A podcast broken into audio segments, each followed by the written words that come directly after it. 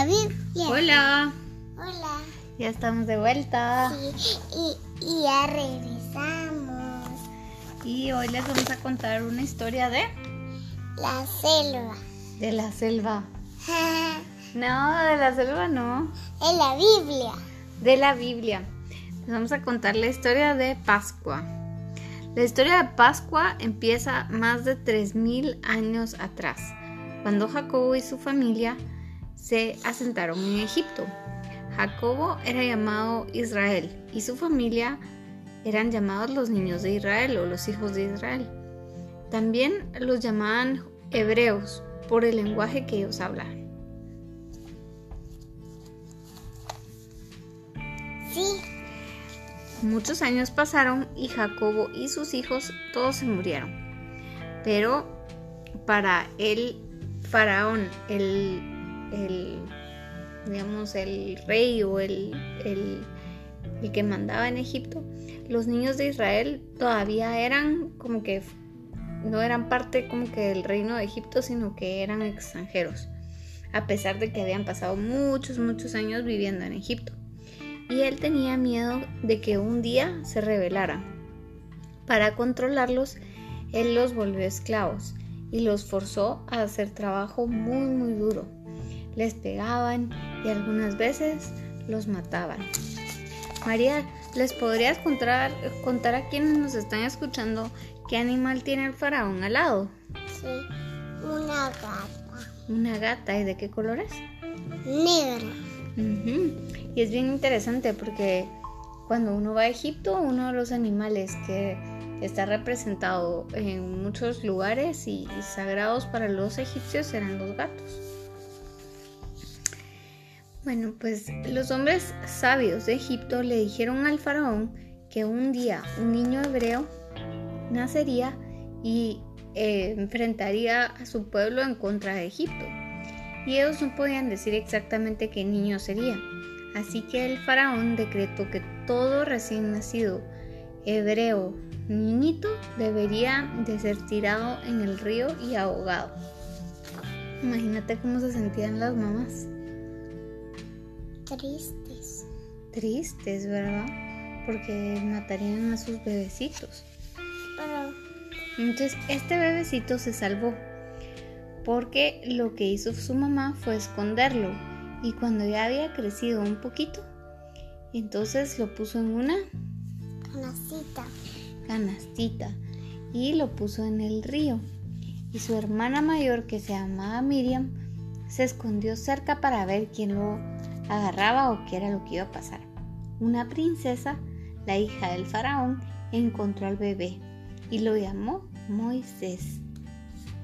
Y planeó que iba a encargarse del bebé como que si fuera propio.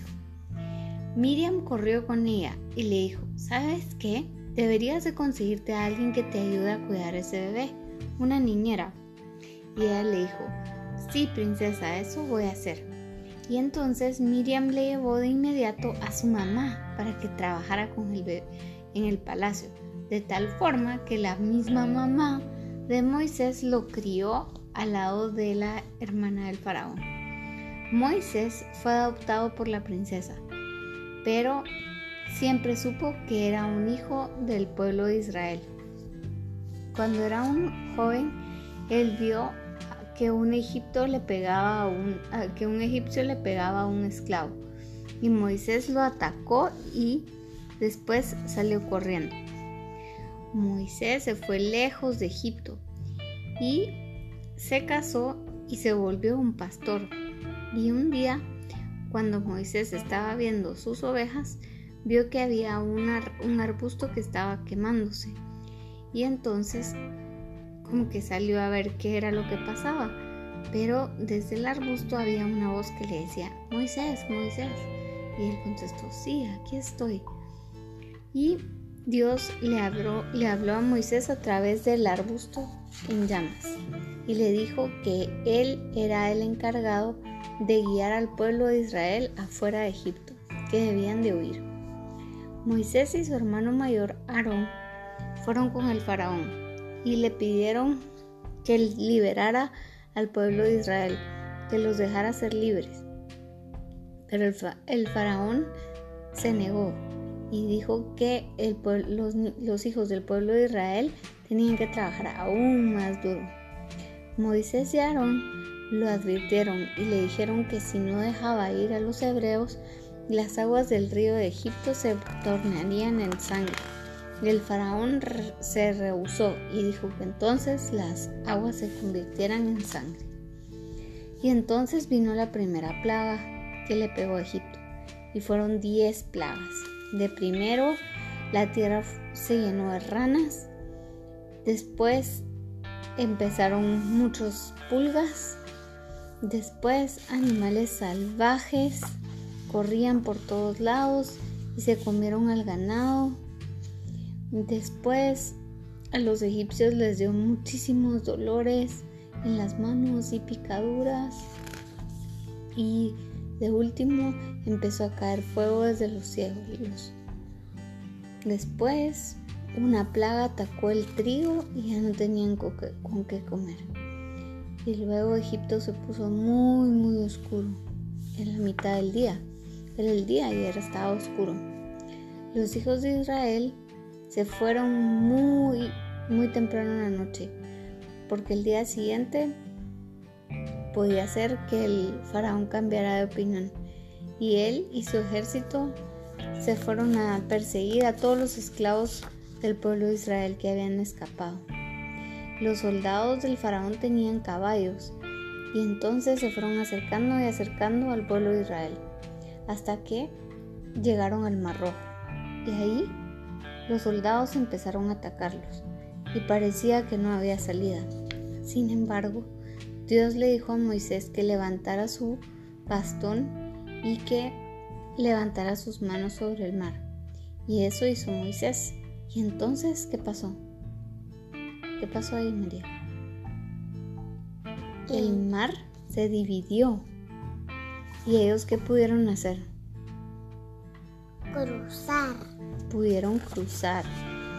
Entonces el, ejército del faraón ya no los pudo seguir porque en medio estaba el mar y el pueblo de Israel fue libre. Y por eso es que en Pascua el pueblo judío celebra la libertad que tuvo de, ser esclavo en, en Egipto y celebran el principio de un gran país que se llama como Is Israel. Israel. ¿Y Israel dónde queda, María? ¿En qué continente?